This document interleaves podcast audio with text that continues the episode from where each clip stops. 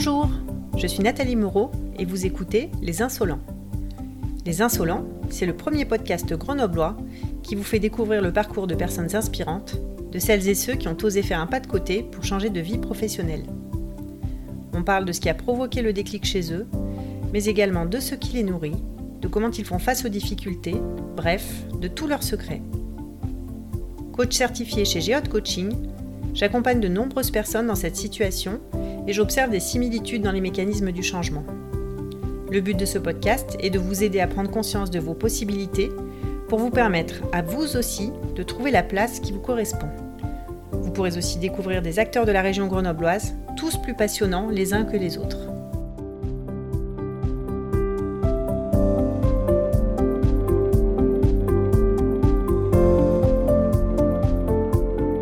L'épisode d'aujourd'hui est consacré à Rémi Morisseau, cofondateur et responsable des développements chez Anya, une start-up grenobloise très prometteuse qui fait un logiciel de validation de design en microélectronique. Bon, j'avoue, j'ai pas tout compris, mais leur solution a l'air exceptionnelle et Rémi est passionné par ce qu'il fait.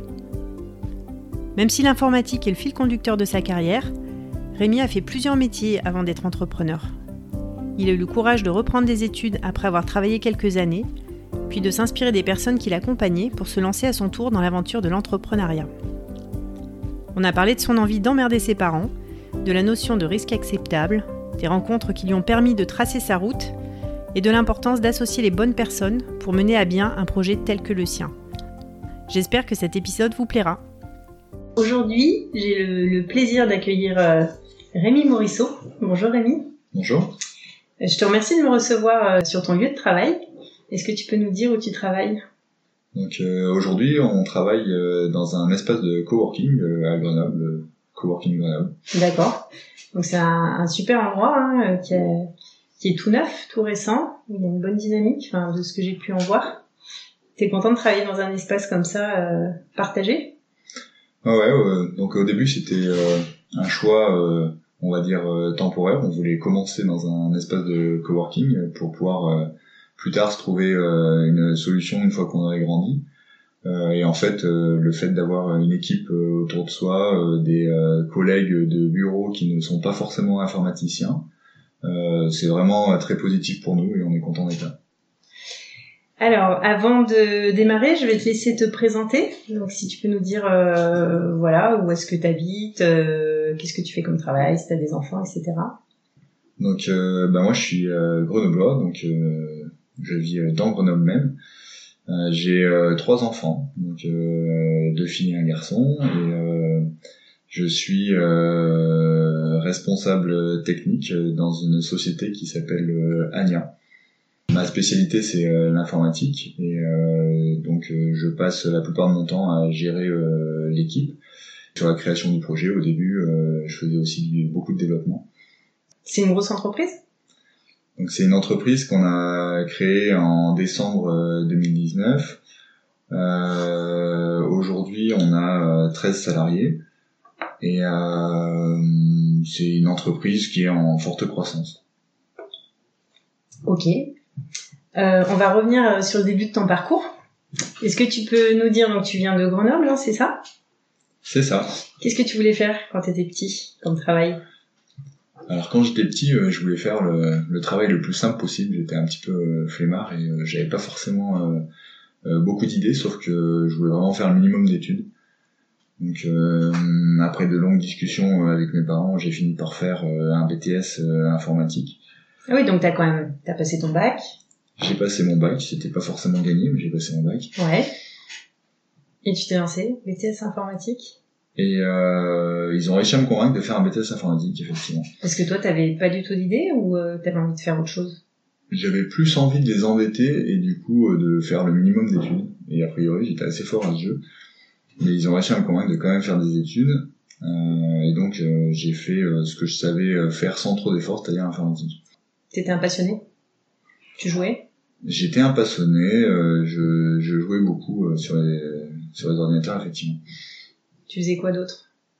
Tu craquais des jeux Tu Non, j'étais euh, plus consommateur de l'informatique que euh, producteur. Et euh, donc je jouais à des jeux vidéo et puis sinon j'aimais bien faire du sport, être avec mes copains. Et on parle de parce que j'ai oublié de te demander quel âge tu as aujourd'hui? Donc j'ai 40 ans et D'accord. Donc là, c'était dans les années dans les années 2000 en fait, hein, c'est ça quand tu quand tu faisais de l'ordinateur, t'étais. C'est ça, c'était entre 95 et 2000, donc avec l'arrivée d'internet. Net, ouais. C'est vrai que c'était une super époque pour découvrir le net. Tout à fait. Ouais. Ok, donc tu te lances dans les, dans les études, euh, un BTS informatique. Tu as déjà un peu une idée de ce que tu veux faire comme travail derrière ou c'est simplement pour faire de l'informatique? J'ai absolument aucune idée de ce que je veux faire plus tard comme travail, euh, mais je veux surtout euh, pas forcément faire quelque chose de compliqué. C'est euh, euh, je voulais euh, plutôt faire du dépannage informatique, des choses où j'étais vraiment dans ma zone de confiance et de savoir-faire. Donc le, le, BTS me correspondait tout à fait. J'ai fait ça en alternance, c'est-à-dire que du coup je travaillais en même temps.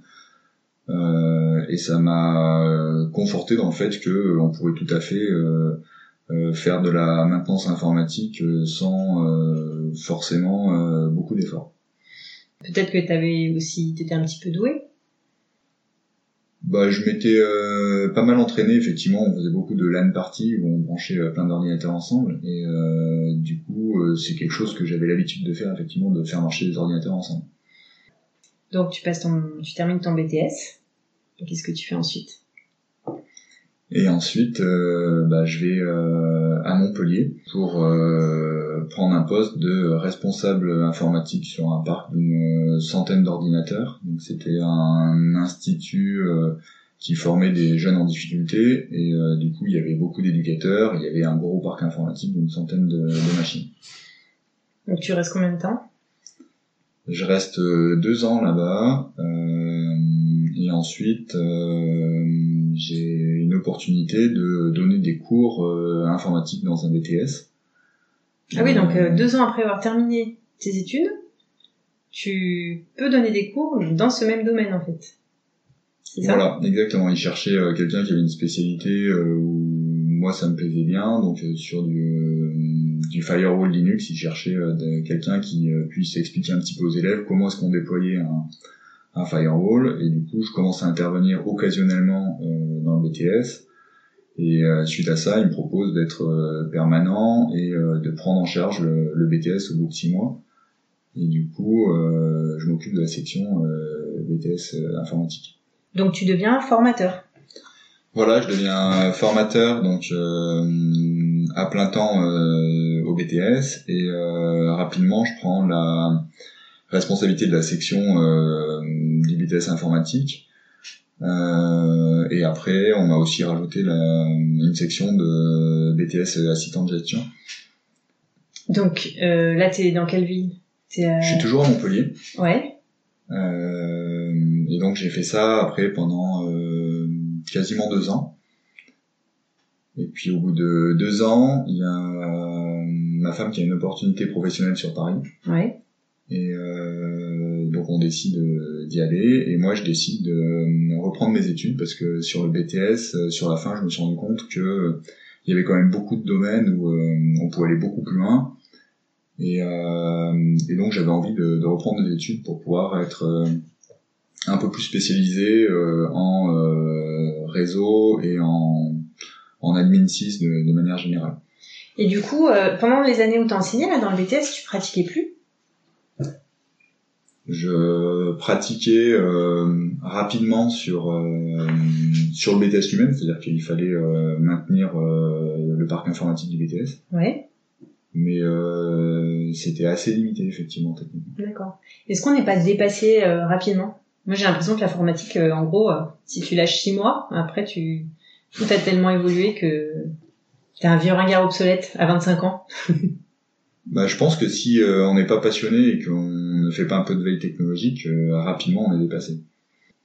Donc là, tu reprends des études. T'as quel âge à ce moment-là?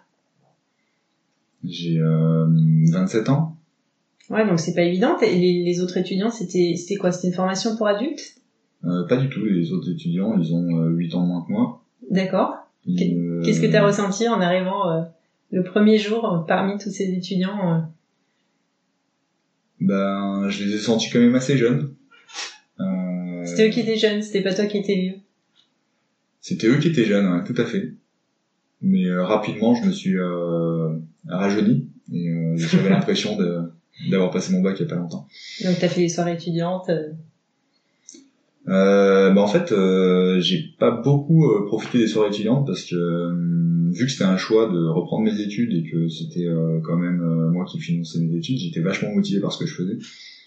Et du coup, j'ai beaucoup bossé, j'ai passé un paquet d'heures à travailler.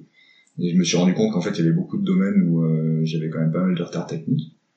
Et euh, du coup, j'ai pas vraiment profité des soirées étudiantes. D'accord. Tu t'es senti en difficulté par rapport aux, aux entre guillemets petits jeunes euh, qui étaient plus dans la continuité de leur formation? Bah, sur les trois premières semaines, je me suis vraiment posé des questions de savoir si j'allais pouvoir rattraper le retard euh, que j'avais, parce que c'était une, euh, une année spéciale pour ceux qui avaient déjà fait deux ans de développement et moi c'était un domaine que j'avais jamais fait. Et euh, du coup sur les premières semaines c'était vraiment très compliqué et j'ai eu beaucoup de doutes. Euh, mais euh, en travaillant euh, fortement j'ai réussi à les rattraper et du coup à suivre correctement la formation. C'était c'était dans quelle école? C'est à Epitech. Donc c'est Epitech Paris, c'est ça? Exactement. C'était une école qui à l'époque n'était que parisienne je mettrai les références hein, euh, sur le site. Et, euh, et du coup, donc tu bosses comme un dingue pour rattraper le niveau. Voilà, donc c'est une année spéciale où on fait les trois premières années en un an. Ah oui, d'accord. Et euh, du coup, je bosse comme un dingue, je fais absolument tous les projets. Et euh, avec beaucoup d'heures, j'ai réussi euh, à avoir un niveau correct au bout d'un an. Et, et, du coup, à suivre après la, la scolarité normale. Tu penses que le fait de d'avoir un objectif précis de métier, ça a été un, un facteur de réussite? Alors je sais pas si c'est l'objectif euh, de, de, métier qui m'a aidé ou si c'est euh, le fait d'avoir déjà travaillé avant. Euh, parce que l'objectif de métier, au bout de trois semaines à un mois, en fait, il avait déjà changé une vingtaine de fois. C'est-à-dire qu'à chaque fois qu'on faisait quelque chose de nouveau, ça me passionnait, c'est ça que je voulais faire. Et euh, du coup, sur cette euh, formation, j'ai j'ai beaucoup changé d'objectif. Par contre, euh, le fait que j'ai travaillé pendant un moment et euh, que j'ai eu de l'expérience professionnelle avec notamment, euh, je trouve ce qui est dur avec un bac plus 2, c'est qu'on nous demande une autonomie d'ingénieur avec un reporting de quelqu'un qui a pas fait d'études. Et euh, du coup, moi, ça me motivait vraiment à, euh, euh, aller très loin et à vraiment apprendre tout ce que tout ce qu'on pouvait me donner sur cette formation. D'accord. Pour atteindre un niveau d'ingénieur et pour pouvoir avoir des responsabilités à la hauteur de tes, de tes capacités. Exactement. Alors sur les, les premiers mois, c'était vraiment la, peur de pas réussir parce que je me sentais vraiment en dessous du, du niveau. Euh, mais rapidement, en fait, je me suis rendu compte que euh, j'allais réussir et euh, que maintenant tout ce que j'emmagasinais, c'était euh, du plus pour la suite. Donc vraiment, je me forçais à absolument tout faire et et, euh, et rapidement c'était euh, c'était plus forcé c'était vraiment euh, un plaisir de de faire tous ces domaines. D'accord. Comment est-ce que tu as fait pour financer tes trois années d'école?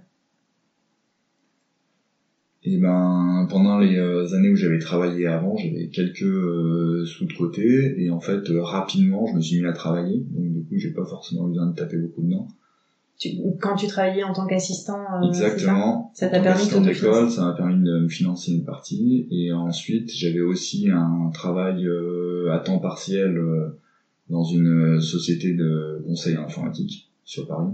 Je travaillais dans une SS2I qui faisait de la prestation dans le monde du .NET. Donc tu t'es, en fait, tu t'es autofinancé. Euh, t'as pas, il y avait pas des dispositifs sur lesquels tu aurais pu t'appuyer? À l'époque, il n'y avait pas le, le DIF, les fonds gestifs, etc. Est-ce que tu avais déjà travaillé, donc tu aurais pu y prétendre? Euh, La décision s'est fait assez vite. Et euh, du coup, j'ai pas monté de dossier ou essayé de me faire financer la, la scolarité. Après, il y a eu euh, effectivement euh, les huit premiers mois de, en gros, presque la première année où euh, j'avais pas de revenus, mais à partir de la fin de la première année, j'avais déjà des revenus de toute façon, je pouvais tout à fait me financer à la formation. D'accord. Et t'avais pas de chômage non plus? Non. D'accord. C'est courageux de se lancer comme ça? Ouais, mais en même temps, c'est aussi motivant et c'est aussi euh, ce qui fait que la scolarité, j'ai suivi euh, peut-être plus assidûment que si euh, si j'avais pas si financé. Si t'avais été papa-maman ou si si t'avais été pris en charge par la société. Bah c'est sûr que si je l'avais fait post-bac, j'aurais pas forcément suivi la même. T'aurais fait plus de fêtes étudiantes. J'étais pas dans le même état d'esprit. Derrière, qu'est-ce que tu fais? Alors tu sors avec un diplôme d'ingénieur du coup, je finis ma, ma scolarité à Epitech et euh, sur euh, la dernière année, donc j'avais validé tous mes modules. Euh, j'ai commencé à travailler euh, sur Lyon où il y avait un projet d'ouverture euh, d'un centre Epitech. Donc aujourd'hui, Epitech c'est dans plusieurs villes en France et du coup ils ont décidé d'ouvrir le centre de Lyon. Donc il y a euh, un directeur pédagogique qui a été nommé là-bas et euh, moi je l'ai euh, rapidement rejoint pour pouvoir monter cette école. T'étais le plus mature de leurs étudiants en fait. Ouais, j'étais le plus vieux. Alors puis t'avais aussi déjà eu une expérience d'enseignement avant, donc j'imagine que c'était précieux pour eux. Bah, j'avais une expérience d'enseignement avant, mais surtout pendant ma scolarité à Epitech, j'étais aussi assistant de cours. Et euh, du coup, j'étais déjà intervenu beaucoup euh, dans les cours, donc euh, effectivement, pédagogiquement, je savais accompagner les, les, élèves, donc ça s'est très bien passé sur sur Lyon. On a industrialisé cette école, c'est-à-dire jusqu'à ce que ça roule tout seul. et ensuite, j'ai eu différents projets au sein de l'école. Ouais. Donc avec de la refonte de programmes, gros enregistrements, un gros volume d'enregistrement en e-learning. Euh, et ensuite, j'ai monté un labo de sécurité informatique pour les euh, quatrième et cinquième années. Donc, ce labo était sur Paris.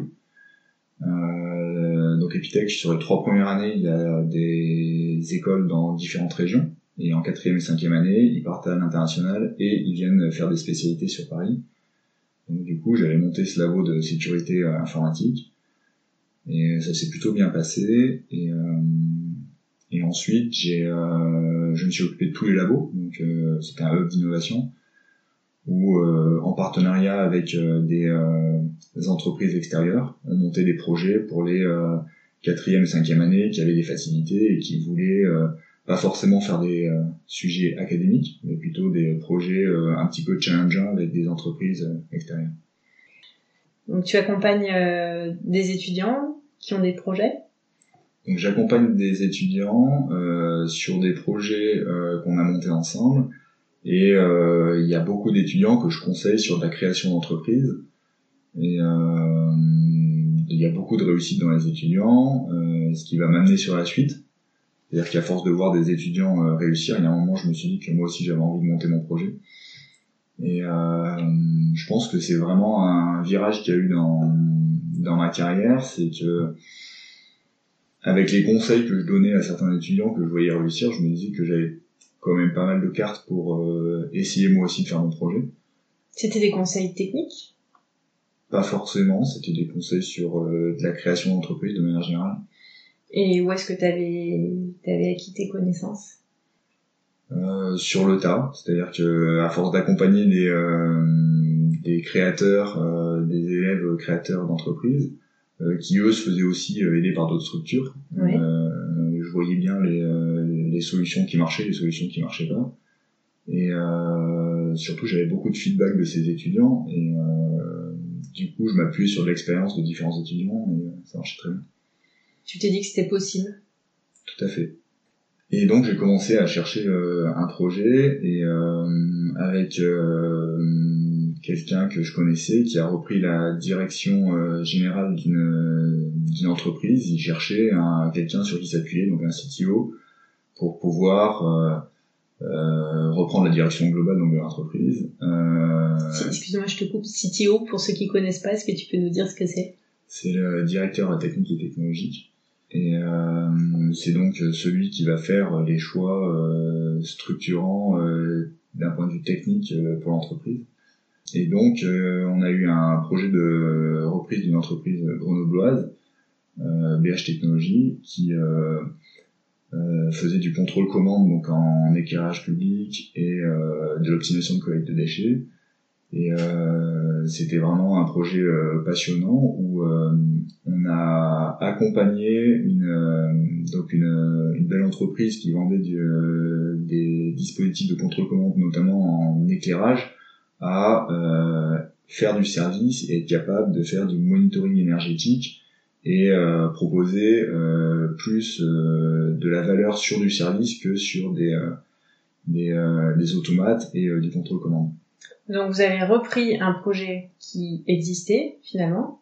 Tout à fait. Et vous l'avez fait évoluer pour qu'il soit viable, c'est ça? Exactement, on l'a accompagné donc dans une transition euh, plutôt euh, 2.0 avec un ensemble d'objets connectés et euh, et euh, voilà donc on a fait un très beau projet euh, avec une migration d'équipe qui est passée donc de plus du, contrôle commande pur à une, une équipe avec de l'IT avec une digitalisation d'entreprise.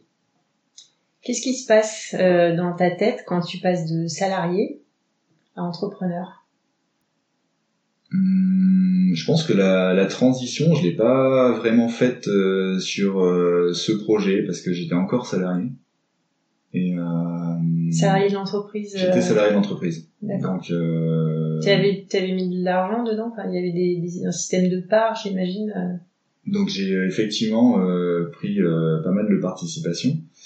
du coup, c'est assez engageant parce que quand on met beaucoup de sous dans une entreprise, on est euh, fortement investi et euh, j'ai euh, j'ai découvert le, le, stress financier euh, où quand on n'a pas les résultats au jour le jour ça empêche de dormir ça mais en même temps ça fait de la, de la motivation et quand le projet se passe bien c'est c'est très plaisant Qu'est-ce qui te plaît le plus dans le dans le métier d'entrepreneur, si on peut appeler ça un métier, enfin dans le statut d'entrepreneur par rapport au statut de salarié? Dans le statut d'entrepreneur, je pense que la, la réussite, elle dépend euh, vraiment de, des choix qu'on fait, euh, la réussite ou l'échec. Euh, et du coup, euh, si on se donne les, euh, les moyens, généralement, on réussit. Donc moi, c'est ça qui me plaît beaucoup. C'est vraiment notre projet qu'on fait vivre. C'est nous qui faisons les choix. C'est euh, les limites, c'est nous qui nous les mettons seulement. Donc euh, moi, ça me plaît vraiment beaucoup d'être entrepreneur. Donc une fois que tu as, franchi ce pas, euh, tu t'es dit que tu reviendrais plus en arrière? Je me voyais pas effectivement euh, derrière euh, reprendre un travail de, de salarié uniquement et euh, du coup quand euh, ce projet s'est terminé je me suis mis à mon compte et pour moi c'était une évidence que soit je me mettrais à mon compte soit je montrais d'autres projets derrière et et effectivement, c'est dur de revenir en arrière et de ne plus décider quel projet on va faire et juste de contribuer à des projets. C'est pour moi, ça va être compliqué maintenant. D'accord. Donc là, tu es resté combien de temps dans cette euh, première entreprise? Donc là, je suis resté 5 ans dans ABH Technologies. Euh, suite à ça, euh, je me suis mis à mon compte et je faisais de la DSI partagée, c'est-à-dire que j'accompagnais des PME en leur mettant un ensemble de structures et de, de connaissances pour leur gérer leur système d'information. et d'ailleurs, rapidement, j'ai rencontré quelqu'un qui avait un, un, projet passionnant et du coup, c'est euh, aujourd'hui le, le, projet dans lequel je suis. Donc, on a créé euh, une entreprise, donc euh, Ania, qui va valider du design en microélectronique. Donc, on fait un logiciel qui valide les designs dans le métier de la microélectronique. Donc, tu as rencontré cette personne, donc lui, il avait l'idée, c'est ça? Donc lui, il est arrivé avec l'idée. Euh, il avait euh, fait un prototype pour montrer que l'algorithme euh, pouvait fonctionner et euh, il cherchait quelqu'un pour l'accompagner sur la réalisation de, de ce projet. Donc il était tout seul? Il était tout seul. Et, Vous ne connaissiez pas? On se connaissait il y a très longtemps. D'accord. Et on a été présenté par un ami financier qui d'ailleurs nous a aidé, qui est le troisième cofondateur de la boîte. Moi, je lui ai apporté les méthodes euh, pour être capable de faire un développement euh, haute performance euh, et du coup de, de, de montrer que cet algorithme pouvait passer à l'échelle. Et, et aujourd'hui, donc, on a créé cette boîte donc en décembre 2019 et on a notre premier salarié qui est arrivé en, en mars 2020. Et aujourd'hui, Anya a 13 salariés. Et euh, une croissance de start-up, quoi. On a une bonne croissance et euh, on a vraiment une, une rupture dans, dans ce qu'on propose. C'est-à-dire que euh, on propose une, une solution de validation de, du design euh, dans des vitesses qui ont jamais été faites. C'est-à-dire que les, ce qui existait sur le marché, c'est euh, des solutions qui euh, pouvaient mettre des fois jusqu'à une semaine de validation, euh, sans forcément des, résultats des résultats euh, précis. Et euh, nous aujourd'hui, ça tourne euh, en un nombre de minutes. Donc c'est vraiment une vraie rupture dans, dans ce qui a été fait. Qu'est-ce qui fait que ça a fonctionné selon toi? Pour moi, c'est euh, l'alliance de, de, deux métiers. C'est euh, aujourd'hui, euh, il y a le métier de la microélectronique, donc Vincent qui a apporté le savoir-faire métier, et il y a moi qui ai apporté le, la partie haute performance. Euh, de l'informatique et euh, c'est pas euh, uniquement des gens de la microélectronique qui ont essayé de trouver une solution ou uniquement des gens de l'informatique qui ont voulu leur apprendre leur métier. C'est vraiment l'alliance des deux et ensuite on a réussi à faire venir des talents avec nous. Et, euh, et aujourd'hui c'est l'équipe, c'est-à-dire qu'on a des gens qui sont extrêmement compétents dans leur domaine. Et quand on met un ensemble de gens très compétents ça se passe forcément bien. Donc aujourd'hui 13 personnes, enfin 13 salariés, plus les, les fondateurs, c'est ça? C'est ça. Tu fais quoi aujourd'hui? Tu continues toujours à faire du, du développement? Aujourd'hui, j'ai gardé euh, un quart de mon temps, je fais du développement, toujours. Euh, j'ai plus un rôle euh, d'architecte de la solution, c'est-à-dire que en ayant été euh, vraiment à l'initiative de tous les développements, je continue à à conseiller sur l'architecture de, la solution. Euh, mais surtout maintenant, ça devient du management, ça devient euh, euh, la constitution de, de, cette équipe, ça devient et puis il y a, il y a forcément maintenant de, du suivi des développements, un ensemble de tâches qui vont avec, tout ce qui est de CIR et compagnie. Et donc c'est vrai que maintenant il y a 75% de mon temps où je fais plus du technique. Donc tu changes à nouveau de métier quelque part? Je tu restes dans la même thématique, mais tu changes de métier. Formateur, développeur, et puis manager. Tout à fait. et alors, le métier de manager, c'est comment? Bah, C'est un métier que j'avais déjà fait quand j'étais à BH Technologie, mais euh, c'est quelque chose qui me plaît. Moi, j'aime euh, bien accompagner euh, les équipes et c'est vraiment passionnant de d'être capable de d'amener les gens à leur maximum moi, ça me plaît énormément. Qu'est-ce qui, qu'est-ce qu'il faut selon toi comme qualité pour, euh, pour faire le métier que tu fais aujourd'hui? Bah, je pense qu'il faut hum, vouloir que la solution euh, fonctionne. Il faut vouloir euh, euh, tout faire pour que ça se passe bien. Et, euh, et aujourd'hui, moi, je suis plus au service des équipes pour leur apporter tout ce tout ce dont ils ont besoin pour que euh, il soit vraiment le meilleur possible. Et pour moi, c'est juste leur donner la, la capacité vraiment de, de, réussir correctement les projets. Est-ce que tu as eu des moments de découragement dans ta carrière? Il y a eu des moments compliqués. Il y a des projets auxquels j'ai dû renoncer parce que j'étais plus aligné avec les, les autres acteurs à qui j'étais.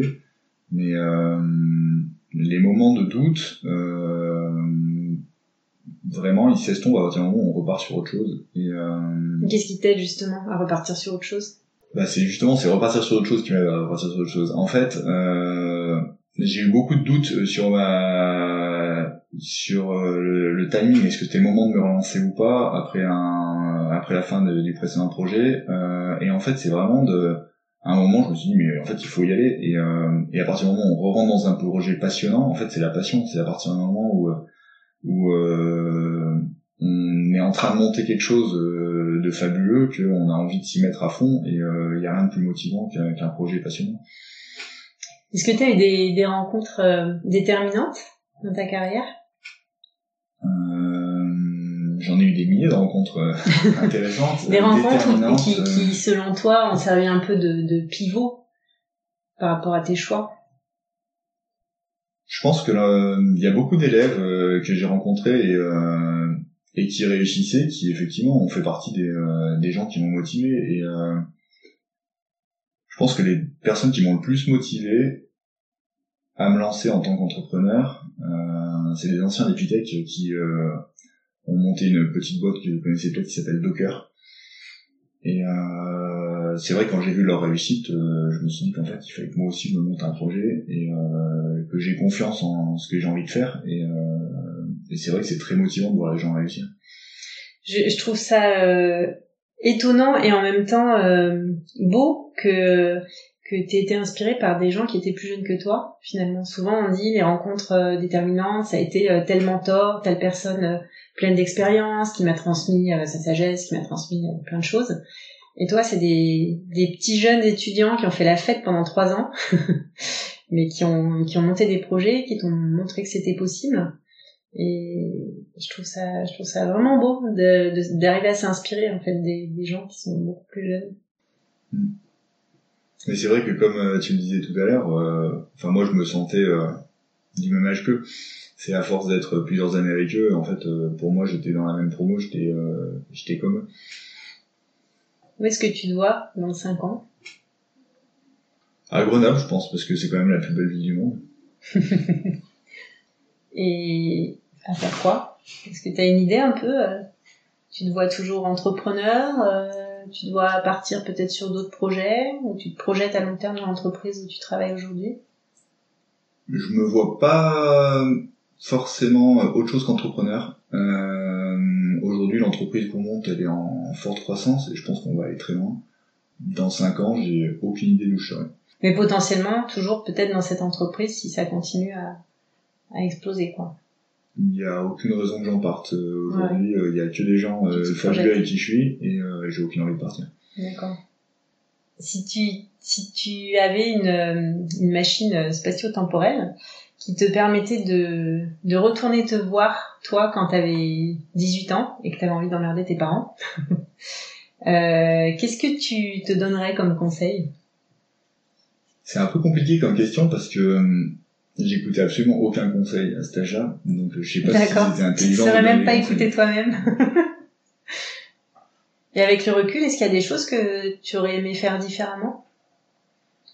Je pense qu'il y a des choses qui auraient pu être faites plus simplement, euh, mais aujourd'hui, c'est quand même euh, l'expérience que j'ai eue et euh, les échecs que j'ai eus qui euh, m'ont derrière euh, motivé à, à faire ce que j'ai fait. Et je suis pas persuadé qu'il y avait forcément d'autres solutions pour faire ce que j'ai fait. Que d'en passer par des moments un peu compliqués Bah pour moi, c'est vraiment les difficultés qui m'ont, euh, qui derrière m'ont appris euh, d'autres choses. Et euh, il y avait peut-être des raccourcis en termes de formation, mais euh, je sais pas si ça m'aurait appris autant. Euh, comment est-ce que tes amis te définissent? Très investi, un peu trop des fois. J'aime euh, j'aime bien aller à fond de ce que je fais. Euh... T'es très investi dans ton travail, tu travailles énormément? Je travaille beaucoup. Euh, j'aime bien me donner toutes les chances de réussir. Et c'est vrai que des fois j'ai un petit peu du mal à couper. T'as un cadre à la maison qui te permet de de te reconnecter avec la vie en dehors du travail? Voilà, j'arrive euh, en fait à me garder ma bulle chez moi et euh, je travaille beaucoup, je finis quelques fois tard, euh, mais je travaille pas à la maison. D'accord, t'as réussi à, à te mettre cette limite. Tout à fait. De quoi est-ce que euh, t'aimerais être fier d'avoir accompli à 80 ans? Ben, Je pense que là on est en train de euh, bouleverser le monde de la microélectronique sur la partie design. Euh, je pense qu'on peut être assez fier de ce qu'on a commencé et euh, à 80 ans, quand on aura réussi, on en sera très fier. Ah, c'est vraiment c'est le projet de ta vie, quoi. C'est vraiment un projet qui est passionnant parce que aujourd'hui, on, on a réussi à trouver une manière de, de faire des choses qui depuis euh, une vingtaine d'années ne sont pas forcément faites correctement. Et euh, je trouve ça vraiment euh, super que ce soit juste la, par un concept qu'on arrive à révolutionner une industrie qui, qui pèse quand même des, milliards de, dollars et qui pourtant a mis un ensemble de, de, de talents et n'a pas réussi à, à, réussir avant ce, à résoudre ce problème. Et, euh, et c'est vraiment la, la question qu'on s'est posée avec Vincent quand on a créé cette boîte. C'est euh, qu'est-ce qu'on n'a pas compris? Pourquoi est-ce que ça nous semble euh, faisable euh, avec des, une facilité raisonnable? Et d'ailleurs, pendant les premiers mois, on s'était dit que on montait la boîte, euh, quitte à tomber sur un échec, mais au moins comprendre intellectuellement, ça nous faisait plaisir de, de comprendre. Et, et en fait, on n'a pas trouvé le problème. Donc vous vous êtes, euh, en fait, vous vous êtes juste dit que c'était pas impossible à faire. Ben nous, on voyait pas où était le problème, on voyait pas où était le blocage, et on comprenait pas pourquoi euh, des entreprises aussi grosses que des acteurs euh, qui aujourd'hui euh, ne trouvent pas cette solution. Et du coup, on, s'est lancé, on y allait, et en se disant que même si ça marchait pas, au moins on aurait appris quelque chose. C'est pourquoi c'était pas possible. Et, mmh. et, en fait, on n'a toujours pas appris pourquoi c'était pas possible. Et qu'est-ce qui fait, selon toi, euh, que vous, vous avez trouvé une solution que des acteurs euh, qui pèsent plusieurs milliards de dollars n'ont pas trouvé Mais en fait, nous, on avait la chance de partir de zéro. Je pense que le, la grosse difficulté qu'ont eu les, euh, qu'ont les autres acteurs en face, c'est qu'en fait, ils ont un, un héritage technologique de plusieurs euh, dizaines d'années, et en fait, ils vont pas jeter dix ans de, de travail de centaines d'ingénieurs et du coup ils réutilisent toujours les, euh, les systèmes qu'ils ont et ils en font un stretching et euh, et il y a des fois c'est quand même beaucoup plus efficace de repartir de zéro. D'accord. Terrain vierge, pas de limite, pas de peur de l'échec. Je pense que c'est un bon mix pour réussir. D'accord, bah bravo en tout cas. Hein. Euh, Est-ce que tu voudrais ajouter quelque chose? Non. T'es content de ce que tu fais? Ouais, c'est bien. Ouais c'est quand même vraiment agréable le matin de, de se lever et d'avoir une équipe passionnée euh, qui, euh, qui travaille avec nous. Euh, je trouve c'est c'est le meilleur cadre qu'on peut avoir. Qu'est-ce que tu aimerais donner comme conseil à quelqu'un qui, qui hésite justement à, à se lancer, comme toi tu l'as fait? Bah en fait, euh, faut réfléchir à ce qu'on a à perdre et en fait on a énormément à gagner. Donc pour moi, ça vaut largement le coup d'essayer. Si on n'essaye pas, on sera triste toute sa vie de pas avoir essayé. Ne pas avoir de regrets. Je te remercie Rémi. Je te remercie pour ce moment passé ensemble et puis pour ces, ces belles leçons de vie que tu nous as données. Euh, J'ai passé un bon moment en ta compagnie et je remettrai bien sûr toutes les, toutes les références que tu as données au cours de notre échange euh, sur mon site internet. Et je te souhaite euh, bonne chance donc euh, dans la poursuite de ton aventure avec Anya. Eh ben merci beaucoup. Merci, au revoir. Voilà, c'est tout pour aujourd'hui. Si vous aussi, il vous prend l'envie d'être insolent, si vous avez un projet et que vous souhaitez un accompagnement professionnel, je serai ravie de vous soutenir dans cette grande aventure. Rendez-vous sur mon site www.geotcoaching.fr où vous pourrez également retrouver les notes de l'épisode dans la rubrique podcast. Et comme d'habitude, si ce podcast vous a plu, transmettez-le à deux personnes, notez-le sur iTunes, laissez un commentaire, abonnez-vous.